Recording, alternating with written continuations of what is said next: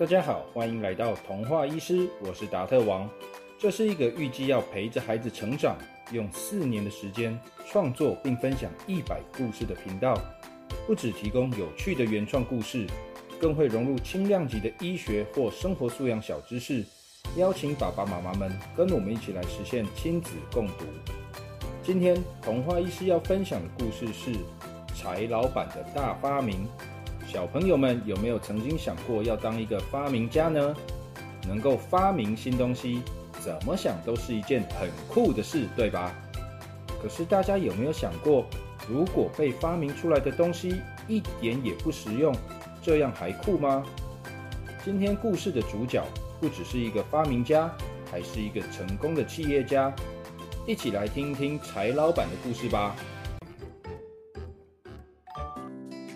柴老板是一只柴犬，它非常聪明，有生意头脑，是一个发明家，也是一个成功的企业家。柴老板擅长把脑袋中一闪而过的灵感化为现实，创造出许许多多的发明。这些发明虽然品质不一，有的实用有价值，也有的有点荒谬搞笑，但是柴老板最终都能发挥独到的生意眼光。精准选中能够引领潮流的商品，也因此他经营的财贸购物中心总是生意兴隆。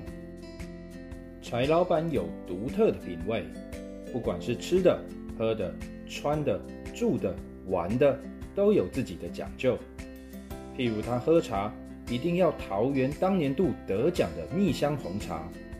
至于穿搭，如果是在他的掉毛期。每天都要根据它掉毛的状况，让设计师重新花两小时梳理造型一次，再搭配适合的服装。跟一般狗狗不一样，柴老板不喜欢吃肉，反而喜欢吃米食，特别是饭团，各种口味馅料他都爱。柴老板的太太博美夫人，年轻的时候曾经是蓝带厨艺学校的学生。既贤惠又能干的他，不仅是一家小公司的主管，每个月还会利用一个周末举办厨艺教室，维持对料理的热情。博美夫人非常喜欢身边的人们吃到美味料理时幸福的样子，所以虽然忙碌，每天早上都会帮柴老板准备不同口味的饭团当早餐：青花椒和牛、鹰嘴豆泥鲑鱼卵。梅子松板猪、韩式炸酱辣鸡、冬阴功海鲜总会、玛莎拉咖喱烤鸭，即使是挑剔的柴老板，也被博美夫人的手艺搞得服服帖帖，不敢有脾气。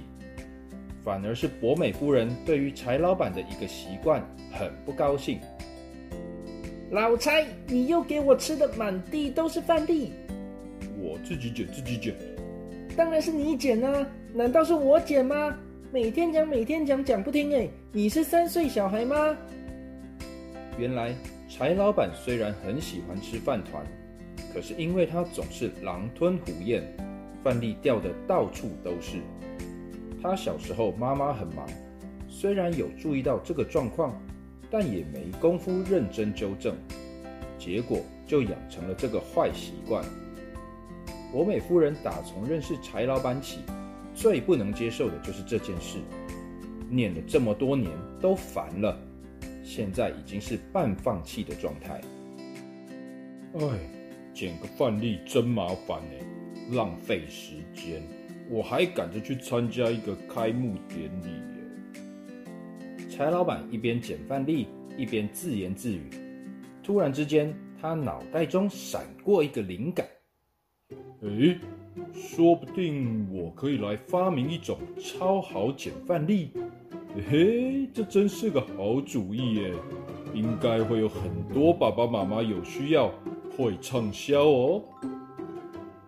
柴老板的原则是先动手再说，这是因为他年轻的时候曾经有个经验，他想到了一个超棒的主意，结果只不过晚了一点动手。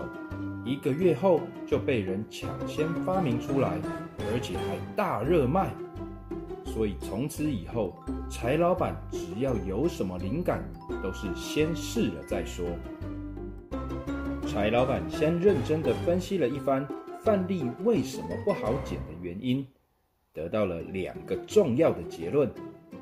第一个关键是饭粒太黏了，一不小心就会粘在地板上，想要擦干净就变得很麻烦。第二个关键是饭粒太小颗了，就算没有粘在地板上，一颗一颗剪也是挺麻烦的。觉得自己得到完美结论的柴老板，马上就信心满满的开始研发工作。进入研发模式的柴老板，每次都是废寝忘食。他找来了台湾米、泰国米、日本米，总之世界各地一切他弄得到的稻米品种，用了好几种生物育种技术，花了四个月。终于种出一批新品种稻米。这批新品种稻米的主要特点就是一点也不黏。柴老板赶紧用这些稻米请人煮了一锅白饭，准备用来做饭团。没想到煮好的饭虽然香气十足，但是完全不粘的米饭，怎么捏都是松松散散的。别说不掉饭粒了。根本没有办法做成一颗完整的饭团。出师不利的柴老板没有放弃，他继续做了基因培养、土壤改良，又花了四个月的时间种出第二批新品种稻米。这批稻米的特点是，每一颗饭粒都跟花生一样大，而且粘性也有改善。柴老板又一次赶紧请人煮了一锅白饭，准备做饭团。没想到这次虽然能做成饭团，掉下去的米粒也好捡多了，但是大的跟花生一样的米粒口感实在很差，一点也不好吃。虽然连续遭遇挫折，但是有毅力的柴老板一点也没有放弃。最后。他整整用了一年的时间，终于研发出一款又香又好吃、大小与粘度适中，就算掉了也很容易捡起来的稻米。为了感谢太太平时的照顾，也感谢太太给了他创造这款稻米的重要灵感，柴老板把这款米命名为博美米。研发出博美米，让柴老板非常开心。他觉得自己做了一件大功德，从此以后，就算饭粒掉的到处都是，爸爸妈妈或小朋友们都能轻轻松松的捡干净了。一想到这里，柴老板就觉得非常兴奋，决定要在财贸购物中心举办一个盛大的博美米发表会。想要打铁趁热的柴老板，赶紧召集购物中心的行销主管。业务经理还有几位行政人员，准备讨论发表会的各种细节。人一到齐，椅子都还没坐热，柴老板就眉飞色舞地开始介绍起博美米的种种优点，告诉大家这绝对是一款划时代的产品，一定会热卖，要大家找来最好的产品代言人。打点好各种行销管道，务必要让博美米一炮而红。柴老板讲的兴致高昂，完全没有注意到他的部属们脸色怪怪的。终于，有个市场调查部的新晋同仁怯生生的举手发问了：“老老老老板，我我我可以问一个问题吗？”“什么事啊？你说。”讲到兴头上被打断的柴老板，有点严肃的让新人发言：“您您您能发明超好剪饭粒，真的很厉害。不不过，您有考虑过爸爸妈妈们想想要的还是呃不会掉饭粒吗？呃，如果还是会掉的话。”爸爸妈妈们买个更大的盘子或围巾来接，呃，会会不会更好呢？新人一边说，其他听到终于有人讲出大家心里话的主管和员工们，纷纷赶紧点头附和。呃，好吧，你说的可能也没有错，不过还是请大家回去调查调查，讨论讨论。下次会议有更多的资讯或想法，再拿出来评估评估。散会。发现新人好像说的也没错的柴老板，突然也意识到自己好像犯了一个很基本的错误。不过有点不愿意承认苦心研发的成果可能搞错方向的他，还是勉强的做了个结论，才草草的解散会议。不知道下一季柴老板的新发明能不能顺利上市呢？小朋友们有没有过这种经验？觉得自己想到了一个世界最棒的好主意，如果有，恭喜你，你应该是个有想象力、创造力以及自信心的人哦。这些都是很棒的特质。童话医师达特王鼓励大家勇于发挥哦。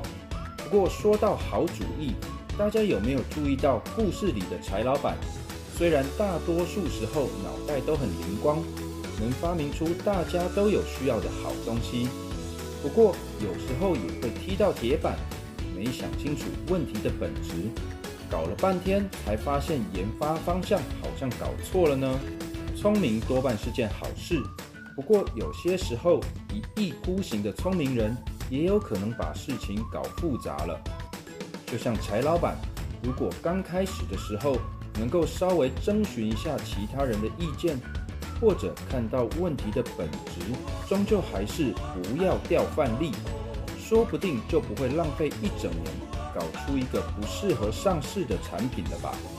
所以达特王这边想提醒小朋友两件事：第一，思考要思考到问题的本质；第二，聪明人有时候也需要广纳身边的意见。至于该怎么做，可以多跟爸爸妈妈讨论讨论哦。